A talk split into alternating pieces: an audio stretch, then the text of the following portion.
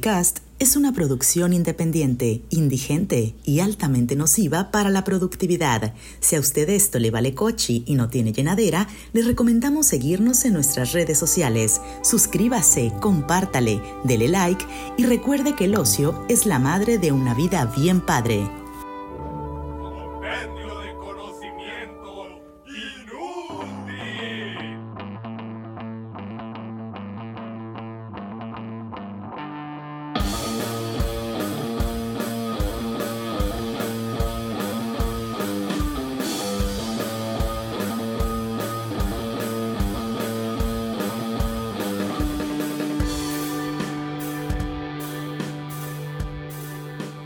Plebones, bienvenidos a un episodio más de Cocoicast. En esta ocasión nos topamos con una, con una miniserie youtubera de una productora sinaloense que se llaman Condenados. Ellas la, la forman Héctor Estrada, Jaime González y Enrique Wong.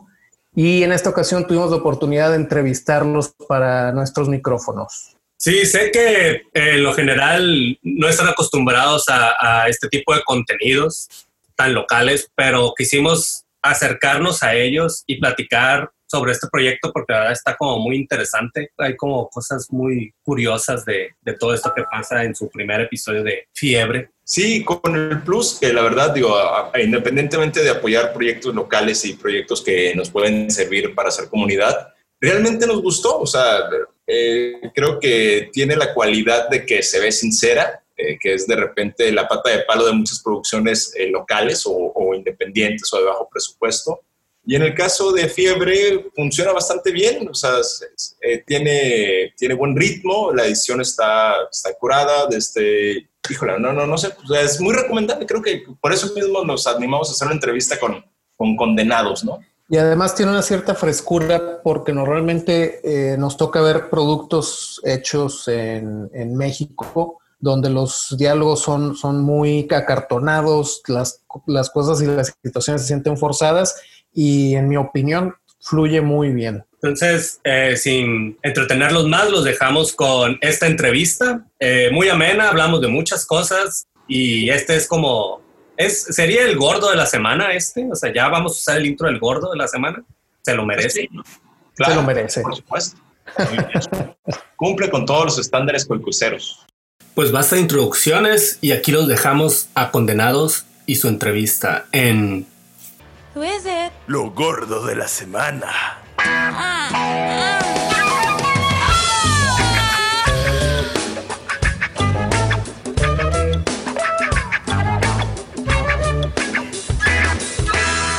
Aquí estamos con tres talentos sinaloenses. Eh, acaban de estrenar su serie eh, el primer capítulo de su serie Fiebre el pasado 15 de mayo. Va a estar saliendo un episodio cada semana los viernes.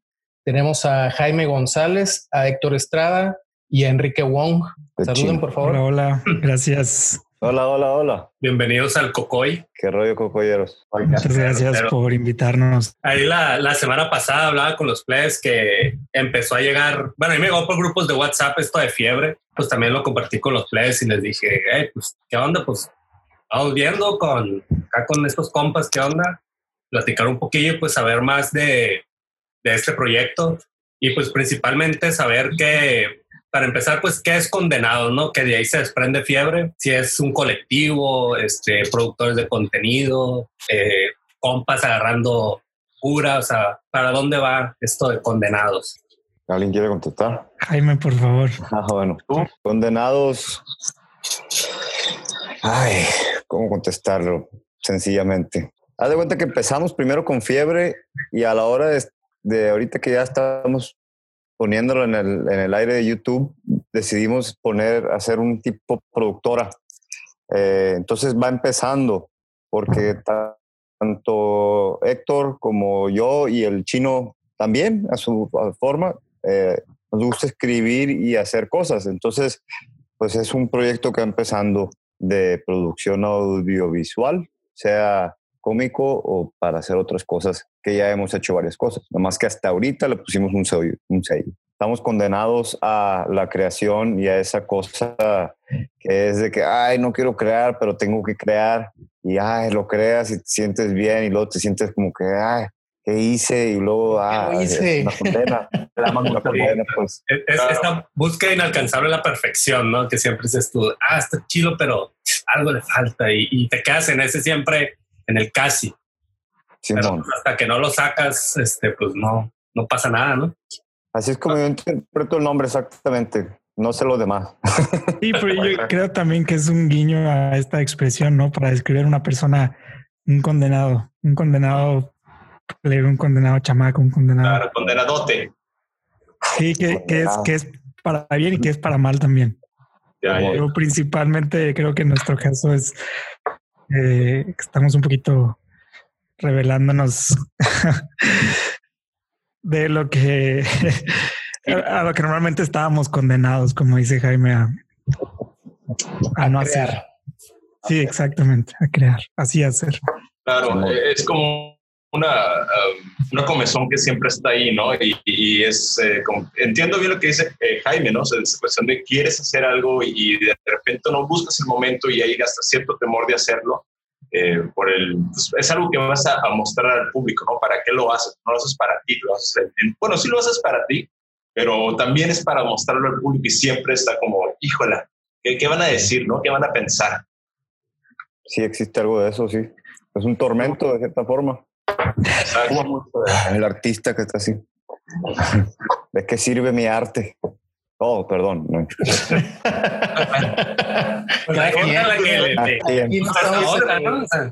Me da gusto que esto sea por, por internet entonces. En este podcast este, no existe el king shame.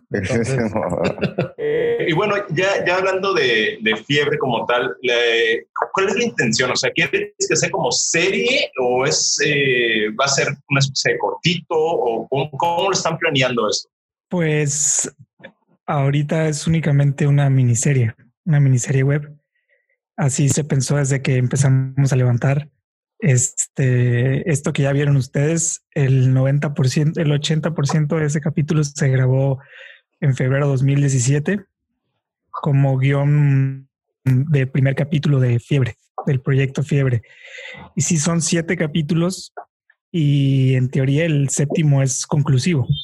El séptimo es un cierre a esta historia de Alberto Julia Ramón. Pues bueno, la verdad es algo que no, que no hemos platicado porque sabíamos que, que era más como ponernos a prueba, ¿no? De,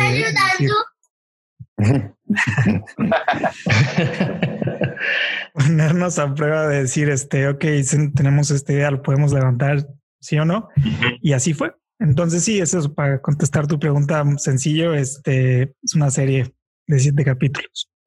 Oye, y eh, complementando esto que nos decías que, empezaron a grabar ah, en 2017, eh, ¿ha sido trabajo continuo o, ha sido intermitente? ¿O ¿Cuánto tiempo creen que hayan invertido en, este proyecto? Yo creo que fue un año más o menos o dos, ¿no?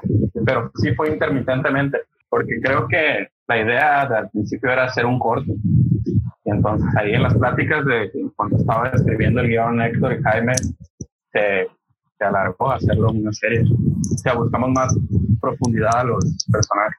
Ok, entonces digamos es que, lo que fue mutando. En, en, un corto periodo de tiempo, sí.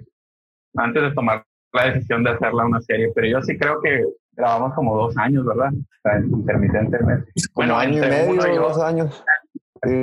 La, la, ¿Podrían decir que la, que la producción eh, ya concluyó? Eh, sí, o sea, la grabación 99%. Ah, bueno, digamos que, que queda un, una colita de post, podría ser, ¿no? No, queda, queda levantar una escena nada más. Simón, o sea, ya está grabado todo. Ah, ya está grabado todo. Ya está grabado todo. Menos una escena. Menos una escena. Oigan, ¿y cómo se complica eso con, con, los temas de Susana a distancia? Pues es muy, muy poco el crudo que necesitamos, pienso yo. Quiero pensar que... ah, ahorita pasé por una calle, había como seis vatos allá afuera de su casa. Como que... Escupiéndose a la cara. Simón y lamiéndose. Hubieras aprovechado, hombre, lo lograbas ahí para algo. Ay, qué mal, Culiacán. Para salir las noticias. No, pues sí, justo sería, es una escena de dos personajes, entonces eh, podríamos buscar la forma de, forma de minimizarlo, hacer nada más este, tres personas ahí. O sea, quien esté grabando, eh, el director vía videollamada o lo que sea, y ya. Sí, y en realidad, pues también con los debidos cuidados, unos cubrebocas, no, no hay contacto en la escena, entonces no, no es tan crítico. Digo, los besos después de la escena, eso sí ya, después de grabar. Pues, Pero no queda, no queda evidencia en, en No, eso no queda evidencia. Y según yo habíamos dicho que no íbamos a hablar de eso, entonces... Y es que yo estoy cansado yo de ocultar esas cosas. de hecho, ahorita... El chino, ¿cómo está? ahorita me, me, acuerdo un poco de un sketch de SNL que sacaron cuando iba empezando este pedo del coronavirus que están grabando una novela y los actores pues se están cuidando. E igual se van a dar un beso y se ponen un acrílico enfrente de la cara y, y se besan, como que las medidas que tienen pues de cómo graban la novela de esto, ¿no? Pero, pero pues no es como que van a tener que tener la protección civil a un lado y regulaciones o van a llegar a poner una calca de clausurado a condenados, clausurados. No, no seguir. En línea, por todos lados. Sí, no, es muy sencillo y es, es en un carro, es, es un auto, esa escena que nos falta, entonces este creo que lo podemos resolver sin, sin muchos tropiezos. Y a la fecha. Vamos a hacer unas pruebas de COVID antes de que, que nadie tenga COVID. La neta, Jaime, de broma, pero yo sí lo pensé. O sea, yo estaba diciendo de que, ok, si somos tres personas, los tres nos hacemos la prueba mostramos resultados y sí, sí, pues ya. Pues sí lo podríamos hacer, güey. Así como películas, las películas porno de los ochentas que tenía que llegar con la hoja del no tengo sida, ah, sale, va. Pues yo espero que ahorita exista un equivalente a eso, ¿no? Porque si, si, dejaban de hacer eso en los ochentas, yo estaría muy preocupado. Y independientemente de ahorita de, de los retos por la toda esta madre que está pasando, pero ¿qué ha sido lo más, lo más complicado a la hora de, de grabar, este, ajustar fechas, presupuestos? Este, no sé, ¿cuál ha sido como el mayor reto de, de ahorita poder armar al menos lo que es fiebre? Que dicen que desde el 2017 pues está en, producción, ¿no? ahí en, en hall. Pues hay muchas complicaciones porque no hay dinero. Esa es una principal razón. Entonces el poco dinero que se puede ver es cosa que le metimos nosotros de corazón y como de, pues bueno. Entonces por ese lado es una complicación. Otra complicación es que, bueno, el Héctor y yo venimos del DF, ¿no? Que estuvimos trabajando ya profesionalmente, yo como actor y un poquito de productor y él, y él como editor mayormente, ¿verdad? Y escritor algo. Entonces, eh, pues estamos acostumbrados a otro ritmo. Un llamado en el DF de un comercial puede ser 20 horas, ¿entiendes? Hasta más. Y cuando llegas aquí con raza que nunca ha grabado, pero que quiere ser actor o, o, lo que sea, y están seis horas grabando, a veces ya es como que, ay, ya me quiero ir, ¿sabes? Entonces... va a pasar la novela. Sí, por ese lado, eso es una complicación, digamos, de choque de mundos. Una diferencia del estilo o ritmo de trabajo, ¿no? Sí, pero yo creo que principalmente es esto de que, que o sea, fue, fue, fue, una onda en la que las personas tuvieron que confiar en nosotros. Pues fue un Machín. totalmente de, de, confianza y de decir de que, ok, yo creo en el proyecto de estos, de estos tres güeyes ¿no? Este, y nos, nos, sumamos, pero como no hay sueldos ni nada, pues estas personas tenían que poner de su tiempo y tenían que comprometerse a estar ahí. Y Jaime, que era el que jalaba estos, estas cuerdas, ¿no? Tenía que, era buscar el balance, ¿no? Entre exigir y no exigir tanto como para no sentir que sentíamos que éramos sus jefes de verdad. De, es como es que si no, si no jodemos poquito, no sale esto. Pues. Sí. Y la neta, por otro lado, eh, mucha gente nos ha apoyado y nos ha apoyado. Y la verdad que muchas gracias a todos por, lo que dijo Héctor. Si hay alguien de ellos escuchando o llega a escuchar esto, la neta, rifados, rifados machín. De hecho, si no lo escucho, nos vamos a quitar de los créditos, entonces. Pero eh, esto que dicen de, apoyarse mucho con la gente, eh, creo que de repente es de, las, de la, los proyectos audiovisuales que he visto aquí, generalmente así salen, ¿no? Es muy difícil como eh, tener ya un presupuesto para, para pues, vaya, pagarle a la gente que te está ayudando, ya sea en las cuestiones técnicas o hasta en los sectores, ¿no? Y, la mayoría de los proyectos termina haciéndose así cuando se quieren hacer, ¿no? Te tienes que apoyar con la raza y sobre todo con raza que ya medio le sabe, eh, que eso es complicado, ¿no? Si te buscas a alguien que ya sabe editar audio bien, por ejemplo, pues si ya lo hace profesionalmente, como que dicen, bueno, pues sí tiene que ser compa, ¿no? Digo, si se dediquen ya profesionalmente a hacer eso. La gente, sí, le tiene que gustar a la gente. Claro, claro. Y, mm. bueno, eh, ya que dices que, que realmente lo han, lo han hecho con, con, sus propios medios, ¿no han buscado algún tipo de apoyo? Ya sea local, así con, sí. con ayuntamiento, qué sé yo, alguna institución. Sí, sí, buscamos en el primer capítulo nada más.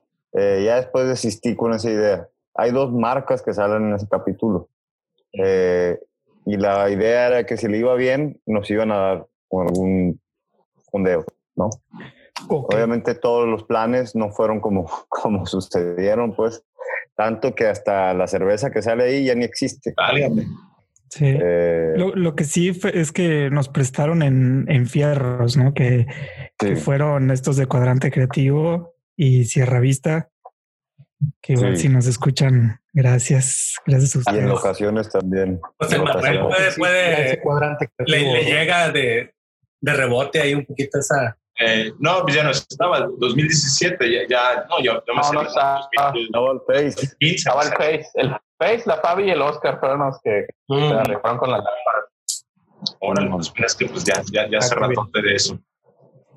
Oye, Jaime, y este, en, en, el, en, los créditos tú apareces como, como director. ¿Cómo, ¿Cómo sientes que ha sido dirigir el proyecto? sobre todo si tienes otras experiencias, ¿cuál podría ser la diferenciación o, qué lo hace, qué hace a Fiebre distinto de otros proyectos? Pues nunca había, nunca había dirigido una miniserie o una serie. Eh, lo que yo he dirigido son videoclips, obras, cortos, comercialitos, pero una miniserie, pues no. Y entonces, siendo pues lo que éramos ahí dirigiendo y produciendo, eh, pues las complicaciones de las que hemos hablado, ¿no? Por otro lado, yo siempre he trabajado con lo que tengo, no me limito. Entonces, a lo mejor no tenía actores profesionales, pero ellos, el, Héctor que actúa, pues lo, lo, trabajamos con él y sale y hace bien la chamba, igual con Julia, igual otros actores que no eran actores. Entonces, para mí es muy gratificante ver cómo la gente va creciendo y que lo que les pueda yo saber poco de esta eh, craft, este arte, si se los puedo transmitir es, es, algo chingón que ver y ver cómo crecen como actores, ¿no? Sobre todo. Yo creo que es el, eh, reto, eh, bueno, el reto más grande que yo veo en, en, producciones locales, los actores, ¿no? Porque como se encuentras gente, aquí hay gente muy buena en las cuestiones técnicas, hay gente muy buena en, la cámara, en la edición de video, lo que quieras, pero los actores, pues no todos, ¿no? Y, y aparte limitados, ¿no? O sea, digamos, yo conozco actores, pero pues ya encontrar uno específicamente de la edad o de la, cómo lo, cómo lo necesita. Para la producción no es tan fácil, ¿no? No, no, no vamos a meter, digamos, a mi amigo actor que tiene 50 años, pues, para hacer un papel como este. Sería interesante como postmoderno. Chavo el 8. Chavo Ruco. Chavo el 8. Y, y, bueno, y ahí lo que, lo que tocas es que pues es importante saber cómo dirigir. Si estás en la escasez, ¿no? De que no hay muchos cartera de actores, pues hay que buscarle cómo saber dirigir a la gente que quiere actuar. Ah, pues ese güey quiere, pues vamos a ver, buscarle. Y ahí está, es un... ¿Cuántas eh, historias no hemos visto de producciones independientes que han llegado a veces hasta a los Oscars o premios que utilizan gente de villas o de aldeas que jamás a veces tal vez ni han visto una cámara en su vida y sacan unas cosas que son muy buenas, ¿no? Y va de eso una parte, ¿no? O sea, cómo fogueas, cómo el director ayuda a que transmitan lo que se quiere, lo que se quiere lograr, ¿no? y entre que hay mucha gente que tiene ciertos talentos que no han sido explotados. Sí, también. Ah, y lo complicado de dirigir yo creo que ahora que lo pienso bien, lo más complicado de todo es que no nomás estaba dirigiendo, que estaba haciendo muchas cosas a la vez. Y es ahí donde era lo más difícil. Un, en un set profesional, el director tiene uno, dos, tres o hasta más asistentes. Del solo director. Entonces aquí estaba como director y produciendo y, actuando. Entonces, ahí, pero lo sacamos adelante. Eso ¿Y quién dirige el director? No sé. ¿Quién lo Dios. Nos corren. Ah, verdad, sí, gato se puso bien cabrón la plata. Uh. Oye, Héctor, y en la parte esta de, en cuanto al guion, fiebre de, de dónde viene, es eh, parte de vivencias, este, experiencias personales. Eh, es una historia 100% real. 100% real. No, no, no es, no, es historia real, no. No, no viene de ahí, afortunadamente, pero eh, salió de. Ya, ya son pareja. Que ya, ya. Así fue como conocí a Jaime, la verdad. Entonces, este, no, pues, pues empezó con un diálogo que se me ocurrió. Justo leí algo sobre la Friend Zone en el 2016 que se me hizo muy interesante. Y dije, como que, ¿cómo, cómo este, podría una persona insistir en comenzar una relación a partir de la idea de la friend zone, que es algo en lo que yo tengo muchas opiniones. Este, y fue cuando se me ocurrió hacer un cortito de eso, que es como, como dijo ahorita el chino, que así empezó, ¿no? De que, de que no vamos levantando un corto, no sé qué, ya que nos reunimos, vimos que tal vez había potencial para que esta historia continuara. Y fue cuando, cuando decidimos, ok, hagamos una serie. Y sí, entonces eh, tomé esa misma idea de, la friend zone y la, y la desarrollé en un esquema de, en una escaleta de siete capítulos. Y ya pues discutiendo aquí con, con los muchachos, pues se hizo el armado de, de cómo, cómo iba a desarrollarse Fiebre. Eh, ¿Tuviste o tienes alguna influencia de, de, alguna serie, digamos, que te haya inspirado o que hayas tomado algo de ella? o de alguna película, no sé, un, referente? Pues yo creo que eso es inevitable, ¿no? Este, Yo creo que, que, que, que, hay muchas cosas que, que, pues que me han contaminado y que también me han enseñado eh, muy padres. Yo, yo creo que mi, siempre mis, mis referencias inmediatas son, por ejemplo, el Gran Lebowski, que que no, por supuesto que Fiebre y el Galilowski no se parecen en, prácticamente nada, pero la, cosa es esto, que, busco un ambiente agradable a la hora de, llevar a los personajes, pues de que, de que la tensión no llegue al punto de ser algo muy incómodo, al menos que sea melodramático y llegar al momento telenovelesco de la historia, que eso me gusta mucho, este, porque de ahí le podemos dar otro giro cómico adicional y nunca llegar al punto de, de pura, pura tensión. Este, entonces sí, como crear ambientes agradables. Yo creo que, que sí, que los hermanos Cohen es, es, son siempre, son siempre mi, mi, inspiración inconsciente. Y hubo algunos chistes que, que a Jaime le tocó estar ahí. El Jaime me apoyó en el guion, especialmente los, de los últimos, de los últimos tres capítulos.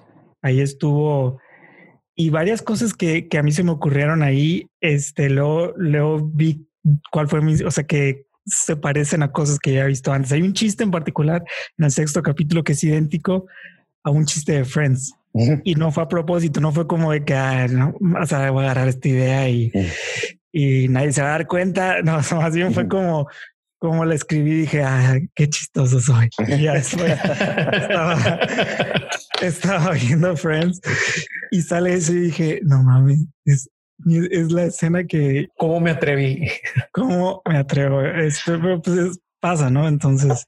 Oye, Héctor, y hablando de eso mismo, hemos visto muy poco todavía de, de, su serie, ¿no? Pero lo poco que hemos visto, vemos como, como algo que se da natural y cómo logras eso, sobre todo cuando estamos acostumbrados a ver muchos productos que de repente se sienten forzados y, de repente ves algo que está hecho de manera independiente, que no cuenta con todo un crew eh, de, personas y, fluir con, esa naturalidad que lograron. Como es, este es parte del guion, es parte de, lo que se da en, en, el momento de la puesta en cámara. Pues yo creo que, fue sí trabajo en conjunto lograr eso, ¿no? Primero, este, Creo, o sea, sí creo que la idea se prestaba para, para una cosa así, porque siempre fue como, ok, sabemos que utilizar Facebook es, es parte esencial de nuestra historia, pero no queremos que los, los personajes estén todo el tiempo en Facebook hablando de eso, sino que sea más bien el, viaje interno de, del personaje y cuando ocurra, no se, se aplique a, a escenarios reales, o sea, cosas que nos han pasado sobre nuestras inseguridades y sobre, sobre momentos incómodos que hayamos vivido todos.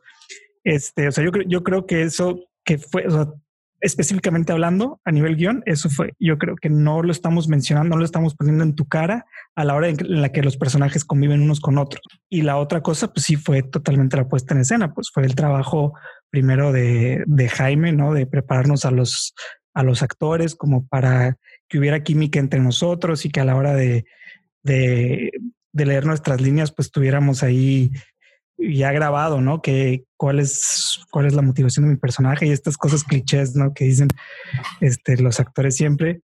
Y pues también yo creo que en este primer capítulo se ve una fotografía sobria e independiente al mismo tiempo, como que no, o sea, siento que, que si llegamos a la onda que no, que no es pretencioso y que de todas formas se ve muy bien. O sea, y si no es bueno, y la edición, ¿no? También. Está, no, y la edición, la edición es lo mejor.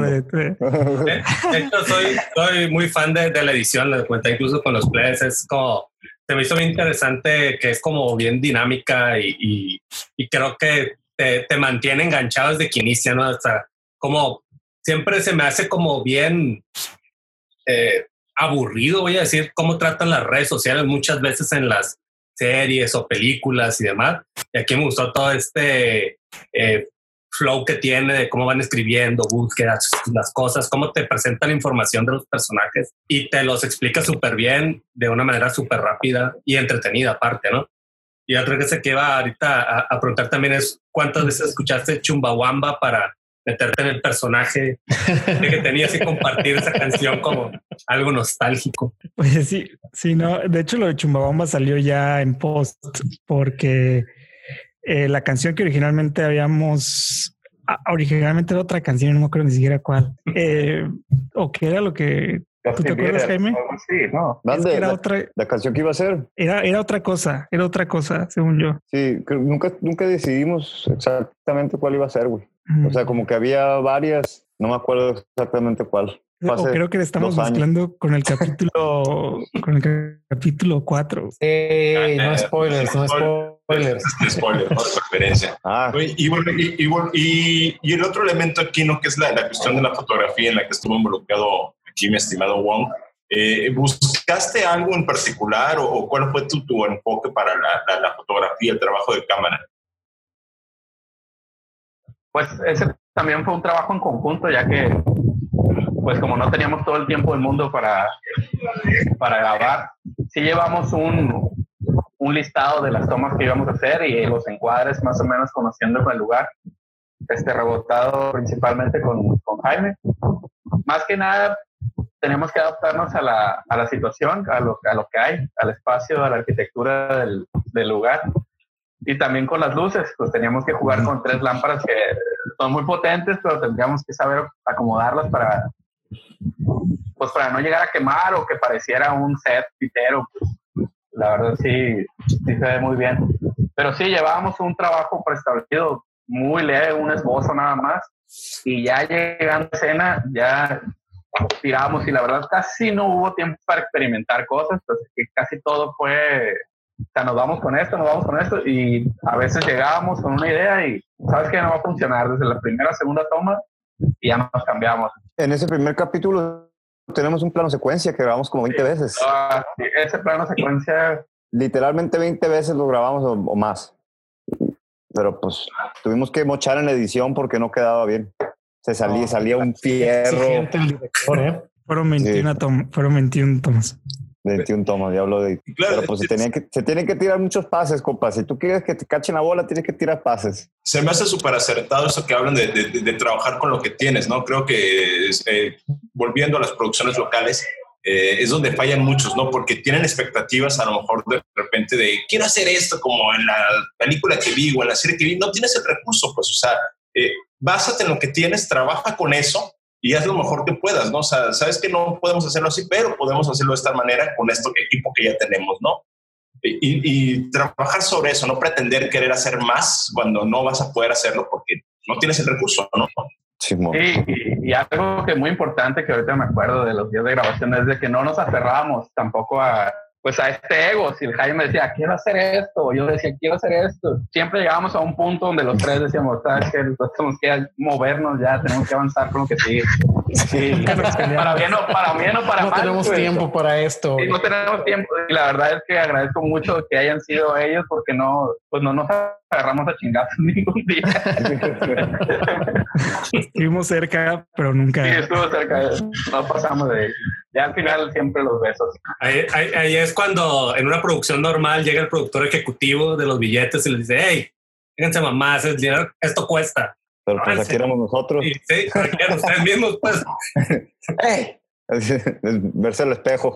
Y, y, lo siguiente, digo, más que, que, una pregunta, es como más, más curiosidad, que es, que es la parte que más me intriga a mí, que es la parte de, de la mamá, que no sé, o sea, quiero saber qué, qué, más, qué más va a haber. ahorita me estoy imaginando yo que es un pedo así tipo psicosis o algo que este, tal vez nunca vamos a verla o, o, qué va a ser o, qué va a pasar, pero creo que eso fue al menos a mí lo que me dejó más enganchado de, de la mamá. Lo dejo ahí abierto, digo, no, quiero descubrirlo, pero esa es una de las partes que, que a mí me tiene ahorita como, es, esa es la línea que yo voy a seguir. Ya, sé que nos pregunta, pero déjate digo que...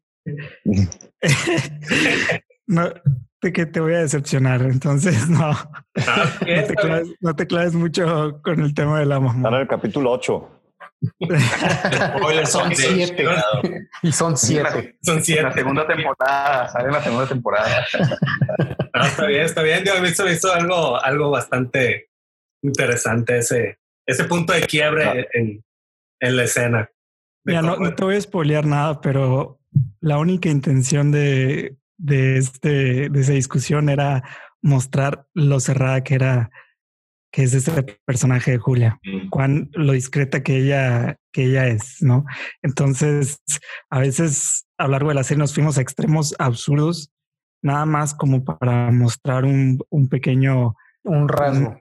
ajá, un rasgo, un matiz del, personaje que creíamos que era importante para el resto de la historia. Pues es comedia. Está, muy bueno, ¿no? Está, ¿Y qué partes? Tengo curiosidad, ahora los voy a entrevistar a ustedes.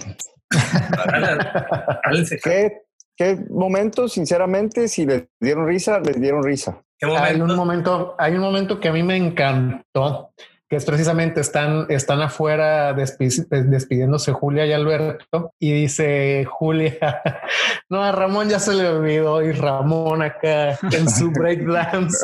comiendo una empanada, no sé qué estaba comiendo. una dona. Las pesadillas, ¿no? Sí, una quesadilla. A mí lo personal eh, fue el de, ¿tú qué haces aquí cuando le dices a que no se ha ido? Tiene mi celular. Ah, ok. Eh, así, ese momento incómodo está muy divertido.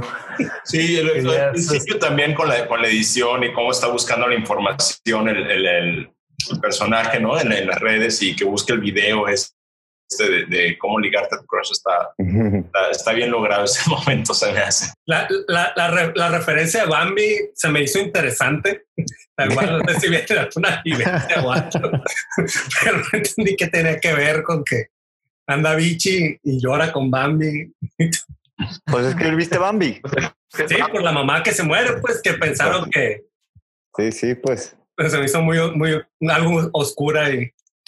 O sea que él, él pensó que, que que ella conectó la muerte de la mamá de Bambi con la muerte de su mamá o algo así, ¿no?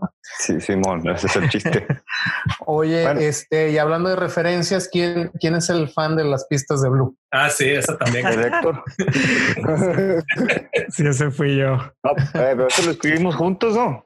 Eso, estábamos juntos. Es que esa escena se grabó como año y medio después de que de que grabamos todo lo demás del departamento. La escena original era, pues, era otra cosa, ¿no? Era otra cosa incómoda y la verdad es que ahí nos falló todo. Nos falló el guion, nos falló el acting, nos falló la foto. Todo. Perdón, chino.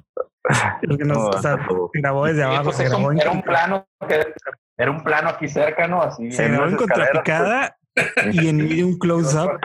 Entonces nos veíamos así, Julio y yo, como todas estas ideas raras fue como para hacerlo lo más absurdo posible. Y sí, creo que era tarde en la noche cuando estábamos reescribiendo esa escena, la que Jaime estaba ahí sentado conmigo y estábamos dando vueltas y fue como, ok, vamos a hablar. O sea, si, si vamos a explotar, o sea, el pequeño adelanto, en el segundo capítulo vamos a hablar de lo que es para Julia abrirse. Entonces, en el primer capítulo tenemos que enganchar con algo de esto. Entonces es como, y llegamos a las pistas de Blue, que francamente pues, a mí me tocó ver cuando, o sea, yo estaba grande, la verdad está en la secundaria y yo entraba a clases muy temprano en la mañana. Entonces cuando yo, cuando yo prendía la tele, pues estaban las pistas de Blue y pues yo la, yo la dejaba. La verdad es que era muy entretenido. Entonces, televisión. Y, y, y también, también tenía ese propósito de mostrar a Alberto, de cómo, de cómo es Alberto, pues un vato más, te lo dejo a su, a su, juicio. Más. sí, más meco. Pues sí, sí.